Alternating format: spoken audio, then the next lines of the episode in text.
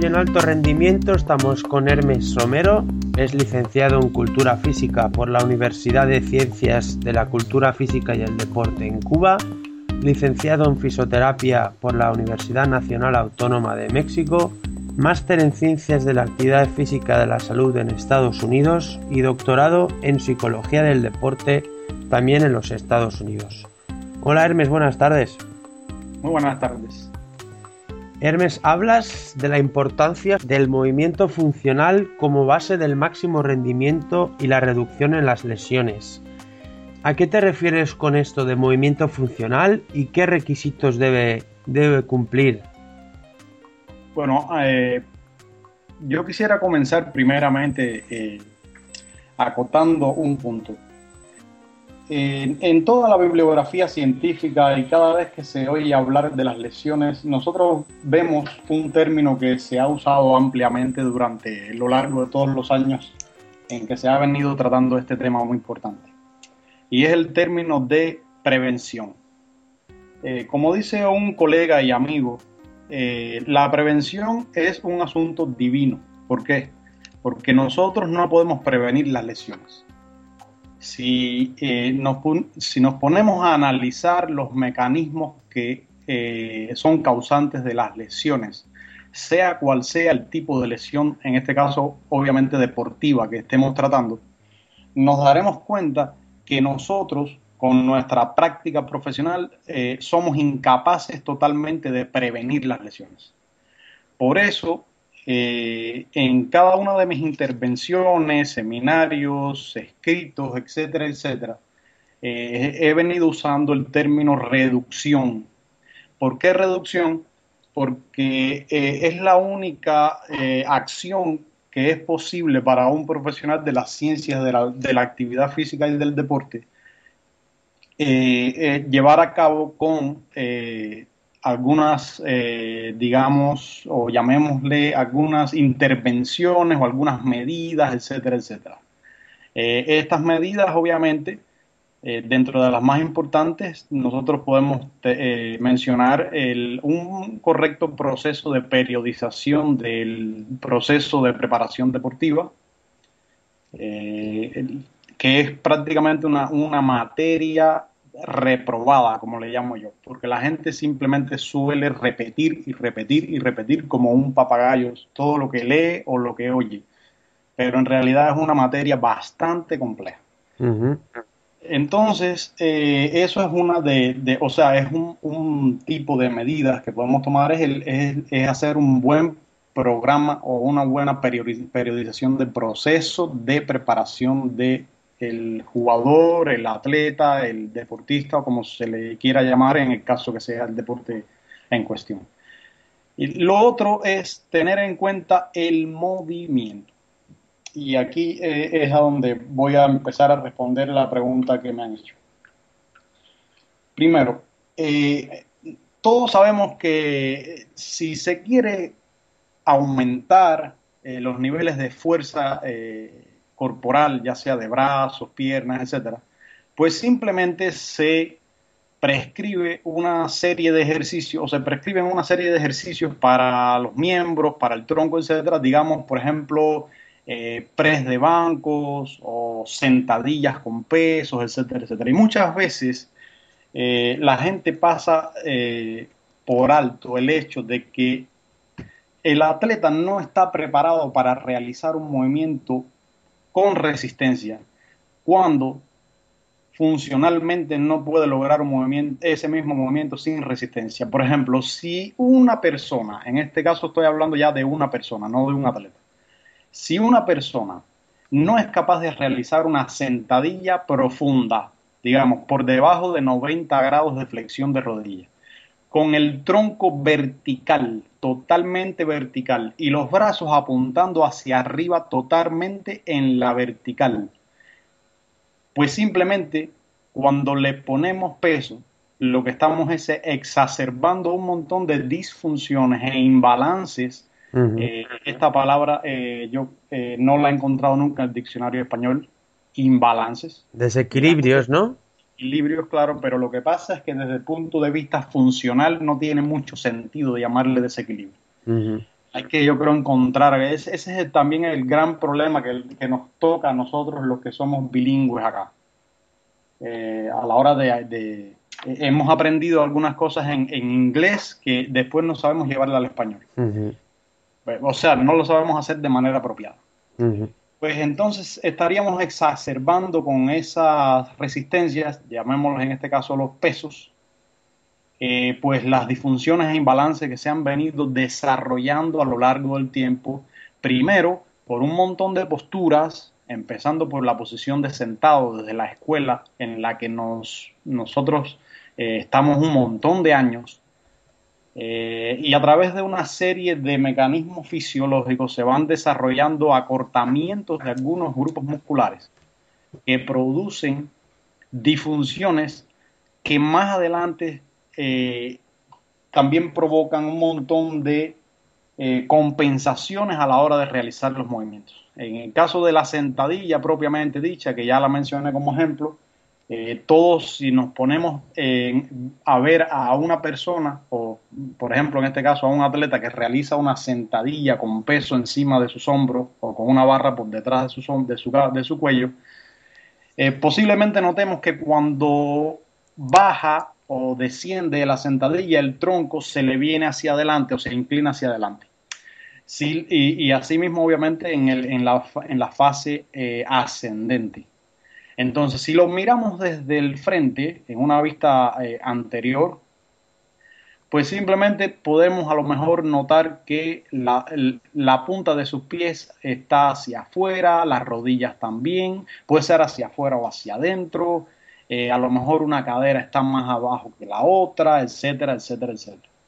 Mm. Pues estos no son más que disfunciones musculares que, que, han sido provocadas por eh, una falta de atención del movimiento. Eh, ¿Por qué crees que existe este déficit en el control postural y cómo crees que se debería empezar a solucionar desde las edades más tempranas? Sí, eh, primero esto es un tema bastante incomprendido. Es un tema que le eriza o le para los pelos a la gente cuando uno le trata estos temas. ¿Por qué? Porque es un tema, primero es un tema bastante complejo. Eh, hay que dominar una serie de ciencias como son el control del movimiento, la kinesiología, que bueno, es ahora eh, un nombre que ha adquirido a lo largo de los últimos, digámosle, 10 años la biomecánica o parte de la biomecánica.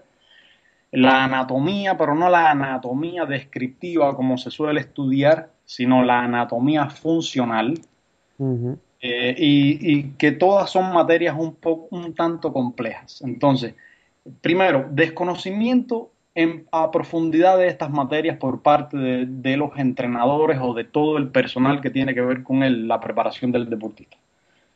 Eh, ya, ya esta es la base, de aquí parte todo. Si se desconoce, pues simplemente no se aplica.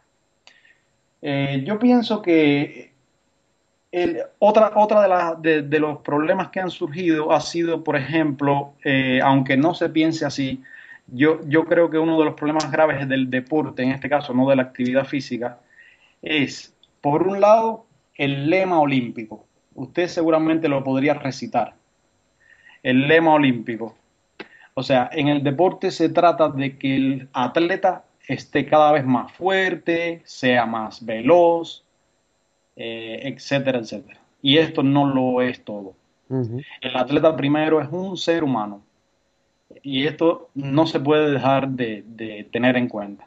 Y por otro lado hay que también valorar el hecho de que el deporte no es salud.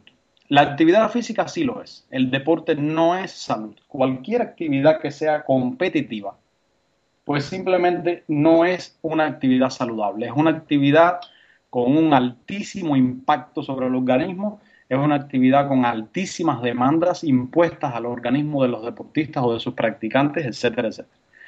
Entonces aquí hay que también tener en cuenta el hecho de que no por el simple hecho de que nos guste realizar una actividad física o un deporte, o competir en un deporte y obtener todos los beneficios y beneplácitos que él nos trae, pues nosotros estemos preparados para hacerlo.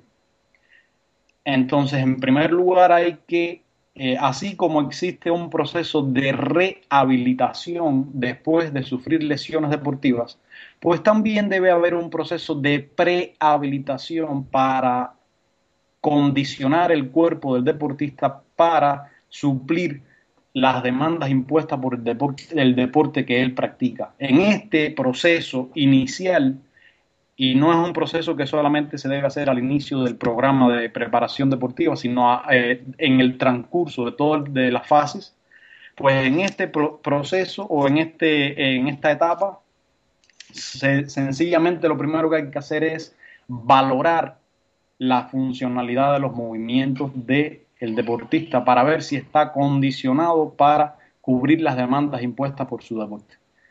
esto, esto es importantísimo y no se hace en ningún libro, en ningún material, literatura científica, en nada que tenga que ver con la periodización, la programación o la planificación de el proceso de entrenamiento deportivo, aparece una etapa de este tipo.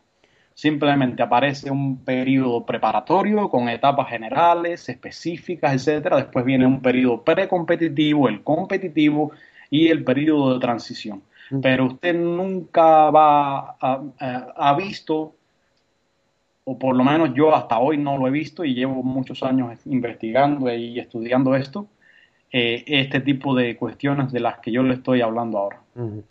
¿Cómo cree entonces que debería ser esta periodización? Y sobre todo, eh, ¿cómo cree que debería ser esta valoración funcional de la que nos está hablando? En primer lugar, esto debe partir de eh, la educación física escolar. En la educación física escolar no se valora eh, posturalmente a los estudiantes en este sentido y simplemente se eh, organizan actividades físicas y deportivas de a ciegas, como diría yo, en este sentido también. Eso es lo primero. Lo segundo es que un deporte eh, debe ser analizado desde el punto de vista de las demandas que impone al organismo y obviamente se debe hacer una valoración funcional del movimiento y de las posturas del atleta o del deportista para ver si, la, si, si está en condiciones de comenzar a soportar estas demandas impuestas a su organismo. ¿Esto cómo se hace? Esto se hace primero por una valoración del movimiento. Hay algunos hay algunas, eh, hay algunas metodologías para hacer esto. Una de ellas le pertenece a la Academia de Medicina del Deporte de los Estados Unidos.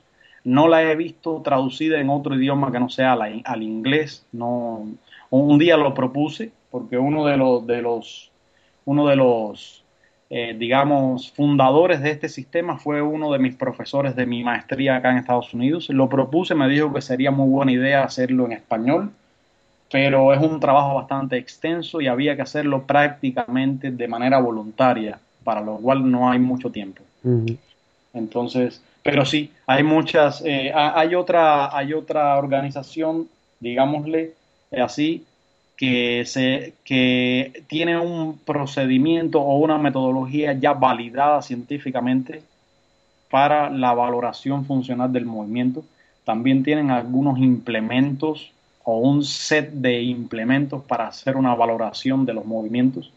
Y obviamente a partir de ahí nosotros determinaríamos las necesidades desde el punto de vista kinesiológico que tiene eh, tal o más cual deportista y se prescribiría en base a ello un programa correctivo previo a cualquier otro programa de preparación eh, o de acondicionamiento físico que que tenga que hacer para, específicamente para su deporte, obviamente. Eh, sabemos también que ha trabajado como encargado del proceso de acondicionamiento físico y la rehabilitación en jugadores profesionales de tenis y artes marciales. Eh, ¿Nos podría comentar cuáles son, según usted, los aspectos clave en la preparación física para jugadores de tenis? Sí, eh, gracias a Dios eh, comencé a viajar con jugadores profesionales de tenis en el año 99 eh, y estuve viajando por muchos años con el ATP, incluso cinco de esos años viajé sin parar como preparador físico y fisioterapeuta de algunos jugadores profesionales de tenis. o sea, tengo bastante experiencia en el circuito profesional, en el ATP, Y yo le podría decir sin lugar a dudas que el tenis es el deporte más difícil para nosotros los profesionales de la, de la preparación deportiva. Eh, yo quisiera hacerle una anécdota eh, cortita, si es posible. claro. Ah, eh, hay un antiguo, le digo antiguo no, no simplemente por su edad, porque también tiene un espíritu que parece un, chico de 20 años. Digo antiguo por, porque es prácticamente una leyenda en las ciencias del de deporte y específicamente es considerado el padre moderno de la periodización del entrenamiento deportivo y es el doctor Tudor Bompa, de nacionalidad rumana, aunque ha vivido los últimos prácticamente 30 años de su vida o posiblemente más en Canadá. Eh, eh, ha sido profesor emérito de York University en, Toronto y ya está jubilado. Eh, ahora, según él, solo vive para sus nietos. Bueno, este señor eh, Bompa, el, doctor Bompa, que es el autor de muchos libros, que entre ellos Periodización del Entrenamiento Deportivo. Eh, una vez tuve yo la, la digámosle así, la, fortuna de poder conversar con él personalmente y, mantuvimos contacto por mucho tiempo, esto obviamente antes de que se rejubilara entonces, yo le, pregunté una vez, le hice una, una, de estas preguntas capciosas que se hacen. Le dije, doctor, ¿usted cree que sería posible mantener un nivel óptimo de condición física y mental a lo que se le llama forma deportiva a un atleta por unas 30 o 35 semanas seguidas? Y me dice, no, ¿qué va? Eso es incompatible con la vida. Le dije, ¿y cómo hago yo con mis jugadores de tenis, doctor? Y me dice, oh, pero ahí sí yo no me quiero meter. Me dice, el tenis es algo realmente específico y especial en lo que yo no me he querido meter porque en realidad es algo bien, bien, bien complejo. Lo que te toca es algo, es una odisea, me dice.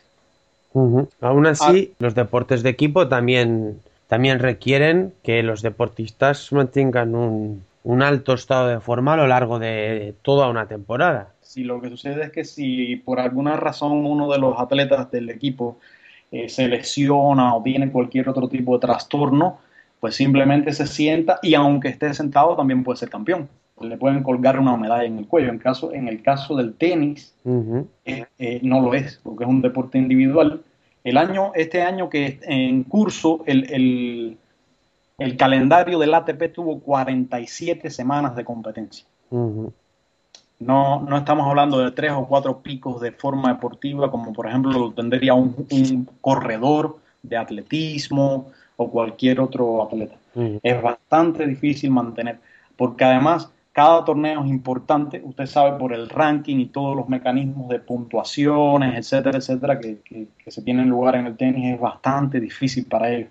Y lo otro es que eh, de todas maneras, aunque el tenista esté compitiendo, tiene que encontrar el lugar para el proceso de acondicionamiento físico, de trabajo mental, etcétera, etcétera. Mm. No, no estamos hablando de simplemente un proceso preparatorio donde él no compite o donde hará algún que, otra, algún que otro evento preparatorio o en condiciones reales de competencia. No, estamos hablando de más de 30 semanas de calendario, eh, las cuales son de competencias muy duras, eh, en las que a lo mejor él desayuna en New York y vuelve a desayunar en París.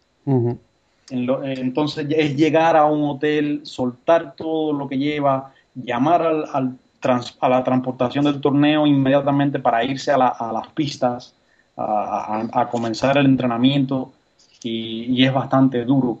Eh, usted sabe, el jet lag, todos los efectos de viajar de una, de, entre varias latitudes, todas estas cuestiones son bastante difíciles en el tenis. Mm. Por lo tanto, para mí sí, siempre fue y ha sido y será un reto inmenso encontrar el punto exacto, el punto óptimo, ese, es, ese como, como decimos eh, nosotros eh, los criollos, el punto de sal, encontrar ese punto donde no nos pasemos de, trabajo de resistencia ni nos pasemos de velocidad, porque eh, hay que encontrar una, un equilibrio, así, aquí sí se le puede llamar así, entre estas direcciones funcionales que, más, que, a veces bioquímicamente y metabólicamente van unas en contra de las otras.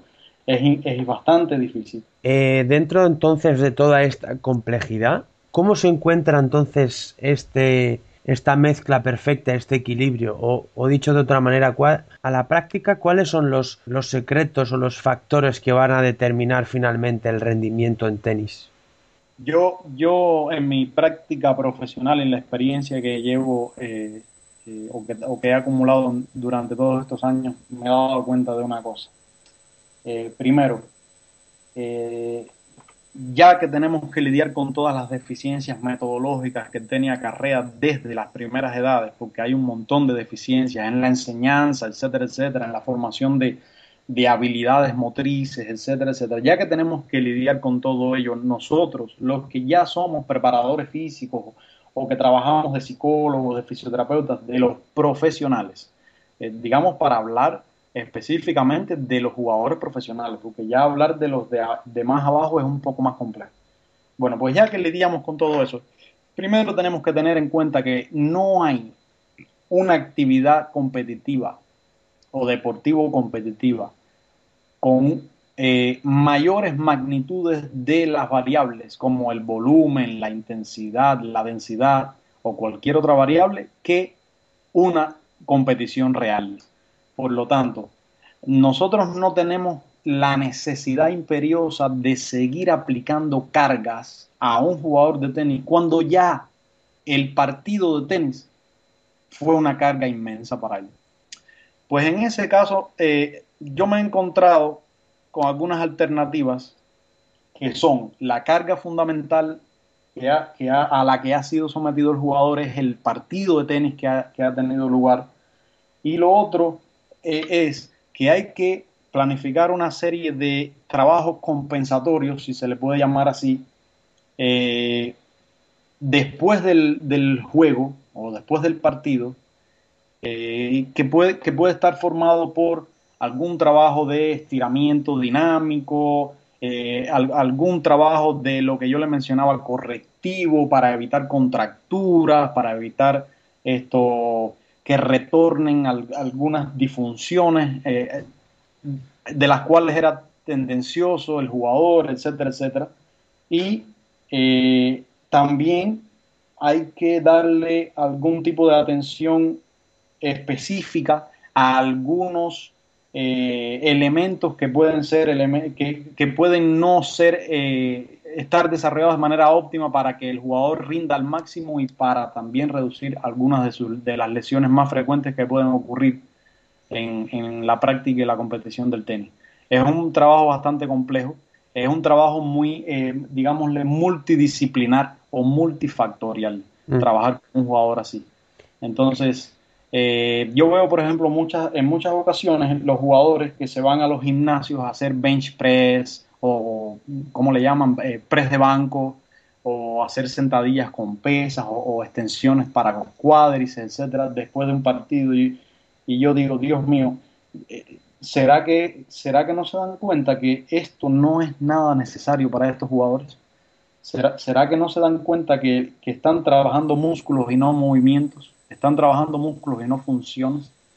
Eh, muchas veces no nos damos cuenta de algunos aspectos que son estos aspectos básicos de la anatomía funcional, como yo le planteaba, o de la kinesiología, y que son los aspectos más puntuales en el, en, el trabajo o en la preparación o el acondicionamiento físico de los jugadores. No sé si, si yo le respondí la pregunta, si quiere ahondar un poco más en este sentido. Sí, eh, en primer lugar, eh, has hablado de los desequilibrios que produce el tenis. Entonces, eh, si, si, nos podría decir cuáles son los desequilibrios específicos que el deporte tenis provoca y con qué métodos y con qué ejercicios esto se podía solucionar. Y ya para terminar, que nos hable un poco sobre los ejercicios funcionales que entonces cree que sí deberían entrenar los tenistas. mire, si nosotros analizamos las estadísticas, nosotros nos vamos a dar cuenta que el, tren inferior es el más implicado desde el punto de vista motriz en el juego de tenis, a pesar de que el trabajo con la raqueta y el brazo es, muy importante, pero la movilidad, como le llaman, dentro de la cancha, los cambios de dirección, las aceleraciones y deceleraciones, eh, son sumamente importantes. Si nosotros analizamos las estadísticas de la cantidad de lesiones y cuáles son estas lesiones en los jugadores de tenis, nos vamos a dar cuenta que esguinces de tobillo desde primero hasta tercer grado están dentro de las primeras. Eh, de ahí lesión del ligamento cruzado anterior y de los, de, los ligamentos colaterales de la rodilla están también como una de las lesiones fundamentales, etcétera, etcétera.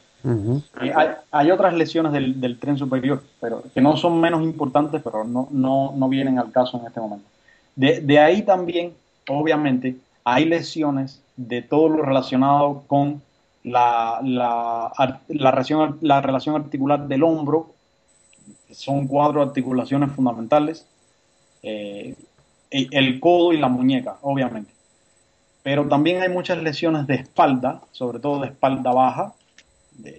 estamos, por ejemplo, mencionando en este caso eh, lesiones como, por ejemplo, fractura de estrés de la columna lumbar, sobre todo en chicos, en jóvenes, en chicos jóvenes que están haciendo su transición al, profesionalismo.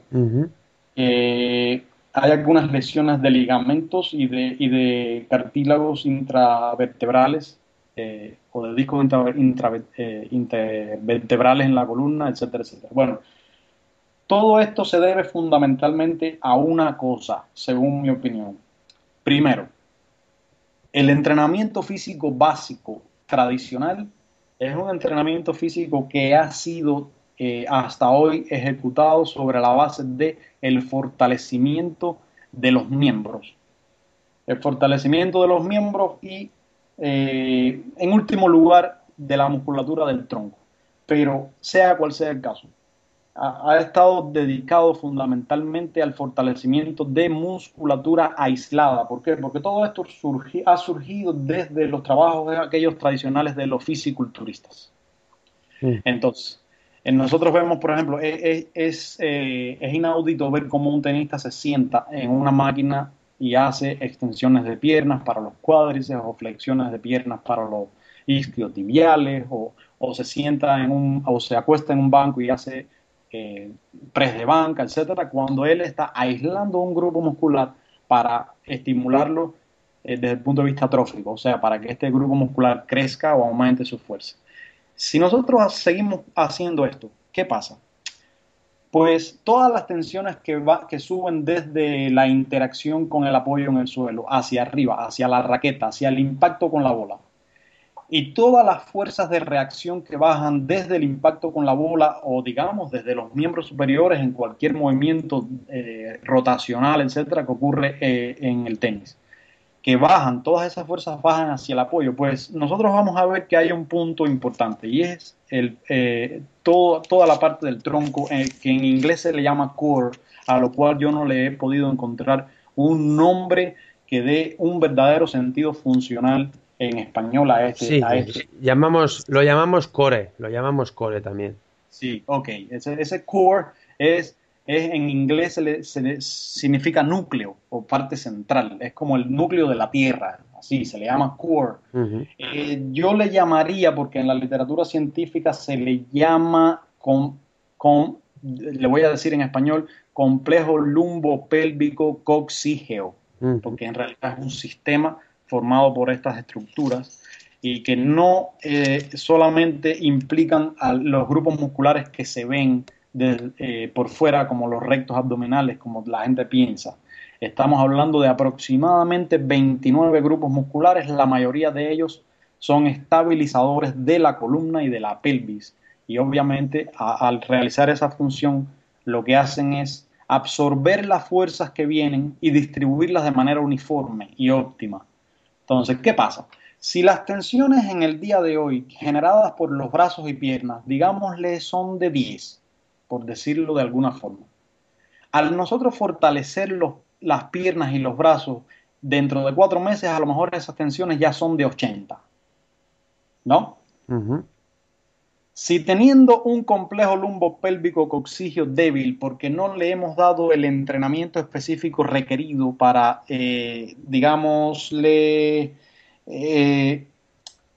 cumplir con las demandas impuestas por el deporte, que en este caso en el tenis son altísimas desde el punto de vista rotacional, de deceleración de movimientos, de cambios de dirección, etc. Si ese complejo lumbopélvico, lumbopélvico coxigio al que le llaman core está débil o ha mantenido, se ha mantenido así débil. Antes, con tensiones de 10 era una cosa, pero ahora las tensiones son mayores, porque las, hemos estado, estado fortaleciendo los miembros sin tener en cuenta que lo primero era el core. Es como que usted agarre una cuerda o un pequeño cordelito, un hilo, no sé cómo le llame usted. Sí, discúlpame, eh, le, quería cuestionar porque eh, a la vez que se puede trabajar, como bien ha dicho usted, brazos y piernas para pasar de 10 a 80, eh, en paralelo o incluso previamente se puede trabajar el core para que también pase de 10 a 80 y entonces sí pueda soportar la carga que suponga eh, el aumento de, fuerza en brazos y piernas. Claro que sí, claro que sí. Si se hiciera así, claro, no, no estamos hablando de matemáticas, ¿ah? No es 2 más 2 es 4, es un proceso más complejo y, es a lo que quiero llegar más adelante. Estoy, estoy viniendo desde el entrenamiento que tradicionalmente se ha venido haciendo. Entonces, se ha venido haciendo un entrenamiento culturista o fisiculturista, no se ha venido haciendo un entrenamiento funcional, sino estructural. Es lo mismo que hace un fisiculturista que se para a posar grandes músculos y bien delineados. Eso no nos sirve a los tenistas. Entonces, eh, para seguir el hilo, si usted agarra una, una, pequeña cuerdita y le da un jalón de 10, a lo mejor no la rompe, pero si se lo da de 20, sí. ¿no es cierto? Pues se lo da de 80, en este caso que veníamos diciendo.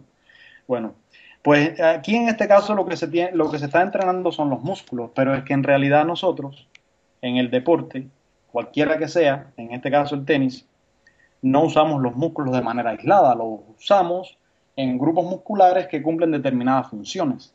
Y si nosotros no modelamos el trabajo de esos grupos musculares cuando digo modelamos me refiero a un modelo establecido en dependencia de las demandas específicas impuestas a nuestro organismo por determinado deporte, en este caso el tenis.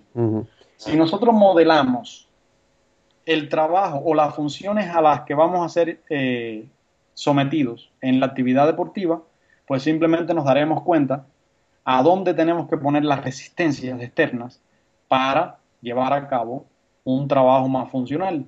Y no estamos hablando de trabajar los músculos, sino las funciones. ¿Qué significa esto? Que lo primero que estamos entrenando aquí es al sistema nervioso. ¿Por qué? Porque nosotros nacemos con un sistema primitivo de movimientos. Esto no se menciona mucho. Nosotros como seres humanos nacemos con un sistema de movimientos que es muy primitivo. Es algo que no nos capacita ni nos condiciona para una actividad tan compleja como el deporte. Y la mayoría de nosotros pasamos toda nuestra vida con ese mismo sistema. Es como una computadora, que cuando usted la compra en la tienda, ella trae un, software básico. Pero en cambio, si usted es un profesional de la arquitectura o de cualquier otra actividad eh, científica, usted necesitaría hacer con esa computadora algo eh, diferente. Y es instalarle otros programas, ¿no es cierto? Pues así mismo tenemos que hacer con nuestro cuerpo, con nuestro sistema nervioso. Nuestro sistema nervioso tiene que ser reseteado. Tenemos nosotros que modelar una actividad funcional de forma tal que el sistema nervioso aprenda a comandar de manera óptima la musculatura. ¿Para qué? Para que unos nos jalen hacia un lado y otros hacia el otro. Para que si unos tienen que jalar con un número 8, no, no jalen con un 2 o con un 12, que también es malo.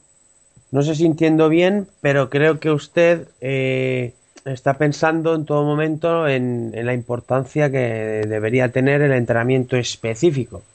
Yo, más que específico, porque no me gusta, no me gusta usar ese término porque ha sido usado de manera eh, discriminada y mal a lo largo de, estos años. Más que específico, yo le diría funcional. Funcional. Entonces, por ejemplo, yo, eh, yo le hago una pregunta. Usted, usted obviamente juega tenis, ¿verdad? Es bueno, sí. Bueno, no, no, no, tampoco quiero decir que, si está en los primeros 10 del ranking. Me refiero a, saber cómo, cómo es la mecánica del juego o la dinámica del juego en los movimientos. Sí, sí. Bueno, imaginemos que usted eh, pone una pierna, ¿usted es zurdo o es derecho? Diestro. Bueno, usted es diestro. Imaginemos que vamos a pegar eh, vamos a hacer un, close stance, o sea, una, una eh, posición cerrada para pegarle con su forehand o con su drive de derecha a la, a la bola. Usted pondría en este caso la pierna izquierda o el pie izquierdo adelante y, y, el derecho atrás, como, como si estuviéramos haciendo una estocada. No sé cómo ustedes le llamarían a un lunge o, o, esta posición, un split, squat o estocada. ¿Ya? Entonces usted, por ejemplo, bajaría su centro de gravedad más o menos a unos 85 grados de flexión de la rodilla adelantada. Digámosle así, con su espalda vertical, no recto porque es imposible que la espalda esté recta. La espalda nunca es recta. El día que esté recta estamos muertos. Mm. Entonces, vertical, la espalda vertical o el tronco vertical. Entonces, imaginemos que usted está apuntando con su mano izquierda a la bola que viene del lado contrario de la, de la pista o de la cancha, como le llaman. Y que con su mano derecha usted esté sosteniendo una liga que viene desde atrás. ¿Ok? Haciendo las veces de raqueta. Usted va a mantener la posición de las piernas en todo momento de forma tal que usted eh, experimente una sensación de quemazón en su musculatura por el hecho de que está manteniendo una contracción isométrica de todos los grupos musculares de las piernas. Entonces usted con la liga va a imitar un movimiento de drive. Obviamente eso requiere rotación del tronco y un trabajo de aceleración de todo el brazo. Esto es un, es un, entrenamiento funcional. ¿Me explico? Sí, sí. Así, mismo podemos hacer, porque esto es un, entrenamiento, es un entrenamiento de aceleración, pero también puede haber un entrenamiento de deceleración. La liga viene desde el frente, como si fuera la trayectoria de la pelota. Y usted lo que hace es ir hacia atrás. Ya en este, en este caso, la acción la están realizando la, la está realizando la musculatura que decelera el drive, no la que acelera. Y esta musculatura que decelera es prácticamente, en la mayoría de los casos, más de un 90%, la que se lesiona. Es la que decelera la que se lesiona. Y esta no se trabaja. Se trabaja la que acelera, fundamentalmente es la que siempre trabajan entonces, la liga viene desde frente, usted jala hacia atrás con, la misma, con la, misma estructura de movimiento y deja que la liga le acelere el brazo hacia adelante. O sea, usted inhibe esa musculatura y deja que ella le acelere el brazo. Eso es un trabajo de deceleración que va condicionando el sistema nervioso. Y lo otro es ya un trabajo más integrativo en el cual pues alguien que está enfrente, un entrenador o cualquier asistente o una persona X, le lanza una pelota medicinal más o menos a la altura de la cadera y usted lo que hace es agarrar la pelota girando hacia atrás en el mismo movimiento que se hace normalmente para preparar un, drive y después lanzarla hacia adelante. Esto es lo, es lo que se llama entrenamiento reactivo en sus orígenes y hoy día le llaman pliometría. Entonces, estos son si usted quiere aumentar la magnitud de las variables aquí en, este, en esta tarea, porque no es un ejercicio, es una tarea de entrenamiento.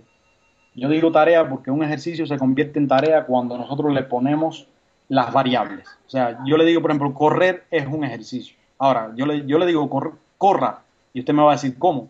30 minutos al 70% del volumen máximo de oxígeno, entonces eso ya es tarea. Okay. Bueno, eh, en ese caso, si usted quiere aumentar las magnitudes de las variables de esa tarea, por ejemplo, puede colocar algún aditamento o implemento debajo de, la, de a lo mejor del pie adelantado que haga que el, el environment, el ambiente o el medio sea un poco más inestable, así como lo es una cancha de, de, polvo batido, de arcilla, o como lo es una cancha de, césped o de pasto. ¿Sí me explico? Y eso que hace que eso hace que su sistema nervioso movilice una serie de grupos musculares que garantizan la estabilización de todas las articulaciones de la cadena cinética. ¿Para qué? Para que la musculatura, que es motor primaria, trabaje sin ningún tipo de interferencia y no haya ninguna musculatura que, se, que, que tenga que abandonar su función de motor primario para ir a estabilizar de manera falsa cualquier otra articulación. Esto ya es un trabajo más funcional e integrador. ¿Qué hace esto? Que con el tiempo repetición tras repetición, con corrección de errores para garantizar que las repeticiones sean eh, óptimas, pues se crea algo que se llama patrón de movimiento. Y por eso se llama un trabajo funcional, porque nosotros logramos patrones de movimiento en el sistema nervioso. ¿Para qué? Para que el sistema nervioso logre una eficiencia neuromuscular óptima, que no es más que la capacidad que tiene el sistema nervioso de reclutar de manera óptima cada uno de los músculos que participan en grupos sinérgicos para garantizar la aceleración, la deceleración, la estabilización, etcétera, etcétera, de cada uno de los segmentos corporales. Esto es, yo creo, uno de los factores más importantes que contribuyen con la reducción de las lesiones. Y obviamente con el rendimiento. Claro. Bueno, pues eh, Hermes, ya hemos agotado de creces el tiempo del que disponíamos. Así que en nombre de toda la revista de alto rendimiento te doy las gracias por, por haber compartido con nosotros todos estos conocimientos sobre el entrenamiento funcional en general y en el tenis específicamente. Muchas gracias y un saludo. Muchas gracias a todos ustedes. Muy buenas